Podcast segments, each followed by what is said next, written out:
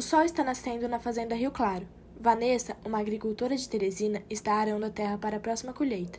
Sua filha Luísa foi alimentar as galinhas e percebeu uma leve faísca no galinheiro. Mãe, acho que os funcionários da madeireira deixaram cair uma bituca de cigarro ou algo do tipo enquanto estavam cortando as árvores hoje. Cheguei para alimentar as galinhas e tinha uma, um pequeno fogaréu na grama seca. Aí eu pisei em cima para apagar. Tudo bem, filha. Que bom então. Ainda bem que não foi nada muito grave. Vou ao centro agora comprar adubo. Quer ir comigo? Claro, eu também quero ver quanto está a adubadeira. A nossa está começando a falhar. Algumas horas depois, as meninas retornam à fazenda e se deparam com o pior cenário que poderiam imaginar. Meu Deus, a plantação está em chamas! Mãe, as galinhas, elas morreram!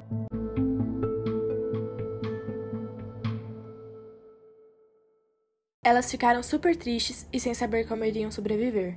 Foram passar a noite na casa de uma amiga, que sugeriu que elas falassem com o dono da madeireira, já que o incêndio foi provocado pelos seus funcionários. No dia seguinte, acordaram e foram pedir ajuda, assim como planejado na noite anterior. Elas precisavam se reconstruir o mais rápido possível, mas não deu nada certo. A diretoria da madeireira foi super grossa e disseram que aquilo não era problema deles. Mãe, e se eu for atrás de um advogado?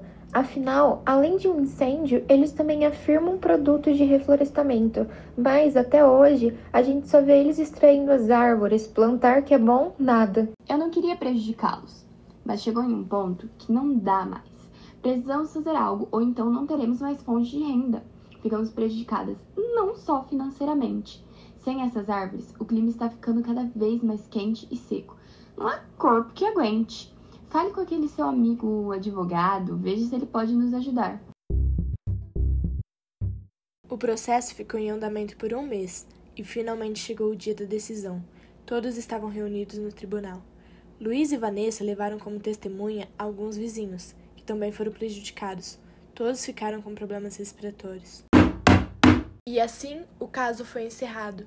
Vanessa e Luísa ganharam a causa. Que bom que conseguimos. O meio ambiente agradece e nós também. Com o dinheiro que receberam da madeireira, elas utilizaram para comprar vacas, ovelhas e alguns outros animais. Também pensaram em como o caso teve tanta repercussão e por isso compraram uma rede de reciclagem Começaram a fazer campanhas para que a população se conscientizasse e passasse a cuidar do meio ambiente. Em Teresina, a maioria da população passou a andar de bicicletas.